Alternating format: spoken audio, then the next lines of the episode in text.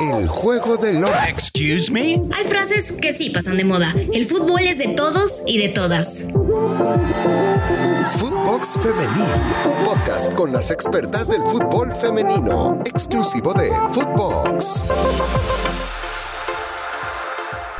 Hola, ¿cómo les va? Bienvenidos a Footbox Femenil, un podcast exclusivo de Footbox. Soy Brenda Flores para platicar y llevarles a todos ustedes toda la información del mundo de los deportes, principalmente de el fútbol femenil, noticias, qué es lo que está sucediendo. Aquí les daremos todos los detalles. Platicaremos principalmente de las noticias del día, qué nos han dejado las jugadoras por el mundo. Desglosaremos también algunas jugadoras mexicanas que dejaron el fútbol de Europa para militar en nuestra Liga MX femenil. Y además, eh, ¿qué pasa con la discriminación en el fútbol femenil? Arrancamos con una jugadora que eh, milita en el Arsenal, eh, Vivian Miedema, esta jugadora holandesa que tendrá participación en los cuartos de final, se estará enfrentando el próximo viernes ante la selección de Estados Unidos. Ya se lo platicábamos ayer, cómo quedaron los cuartos de final para estos Juegos Olímpicos de Tokio. Vivian Miedema, seleccionada holandesa, jugadora del Arsenal, que lleva ocho goles en 177 minutos en los Juegos Olímpicos. Les preguntamos a todos ustedes si con estas actuaciones su futuro es estar en uno de los equipos eh, más grandes en la Liga MX.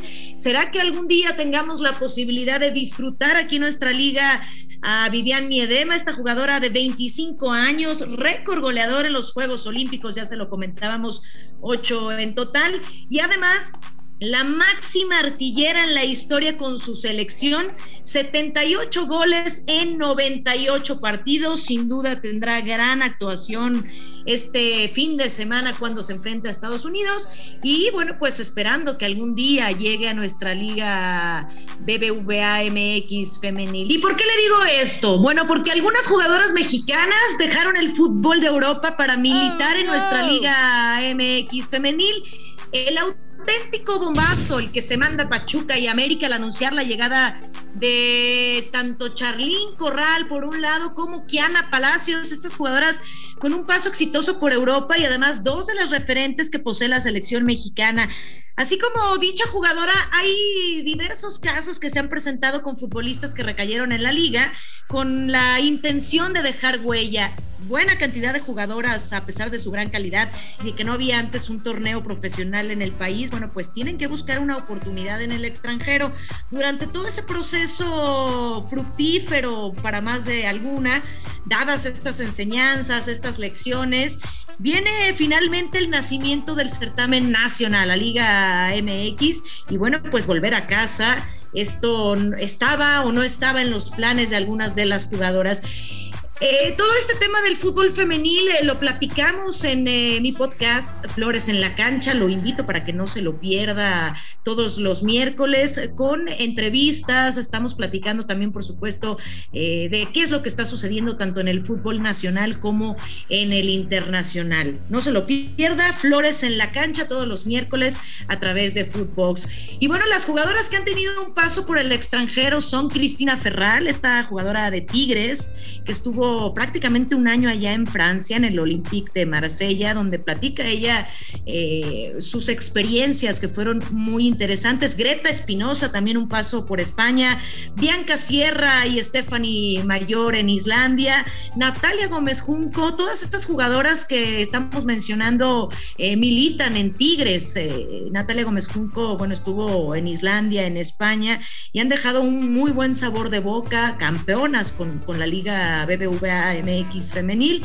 Desiree Monsiváis, la jugadora de Rayadas, que tuvo un paso por Canadá y Kazajistán. René Cuellar en Estados Unidos, en Suecia, en Corea, Alemania, Israel e Islandia. También eh, gran experiencia en el fútbol internacional. Verónica Pérez. Y bueno, pues ahora Charlín Corral, que procede del Atlético allá en España, Kiana Palacios también, eh, ahora militando en eh, las Águilas del la América, son parte de esta camada de jugadoras que estaban en el extranjero y que ahora tendrán eh, importante experiencia para poner en práctica en nuestra liga femenil. Y se lo decía, ¿no? ¿Será que algún día veamos a Vivian Miedema, esta seleccionada holandesa, prácticamente en el equipo de Tigres, que es el que se refuerza de la mejor manera cada torneo. Así la situación con eh, las jugadoras eh, mexicanas que dejaron el fútbol de Europa para regresar a nuestra Liga MX o para estar en la Liga MX. Y tenemos más información porque la Corte eh, Constitucional de Colombia falla a favor de las mujeres futbolistas. Primero, ¿cuál es el, el concepto de todo este, de toda esta situación? Bueno, Gabriel Camargo eh, es un director deportivo colombiano, ha hablado mucho del fútbol femenil, ha hablado de las apuestas, que se tenga cuidado con las apuestas y el arbitraje en la liga, ha hablado que hay intereses creados a partir de estas apuestas y que hay amaños en los partidos. Todos estos temas y el eh, principal del que nosotros eh, vamos a platicar es de la situación femenil. Él ha dicho cosas de de las jugadoras. Eh, eh, durante este proceso Camargo se disculpa por lo que en primera instancia la tutela fue denegada. Y no obstante, bueno, el caso escala a la Corte Constitucional que falla este viernes a favor de las mujeres futbolistas.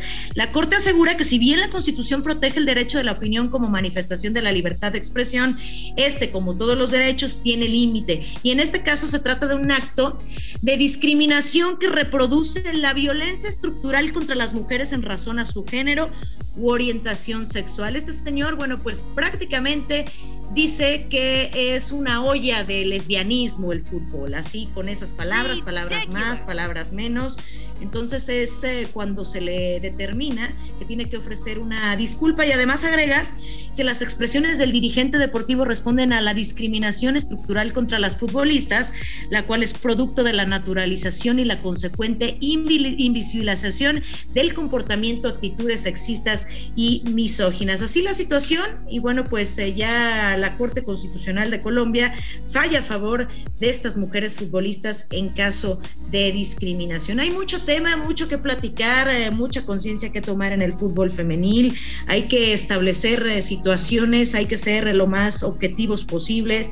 Hay que darles a las mujeres la posibilidad de que se sigan pues se sigan preparando en esta materia futbolística, que sigan creciendo, que sigan poniendo su granito de arena y sobre todo no poner en tela de juicio la preparación que están teniendo. Estaremos platicando de estos y muchos más temas. Los invitamos a que nos escuchen a través de su plataforma favorita de lunes a viernes aquí en Footbox eh, Femenil. Y también se los recuerdo, el próximo miércoles, Flores en la cancha, tendremos una entrevista muy especial para que no se la pierdan. Eh, nos pueden encontrar a través de Footbox en todas las plataformas, en todas las redes sociales. Escríbanos y sea parte de esta gran historia. Soy Brenda Flores, me despido. Esto fue Footbox Femenil. Hasta la próxima. Footbox Femenil, podcast exclusivo de Footbox.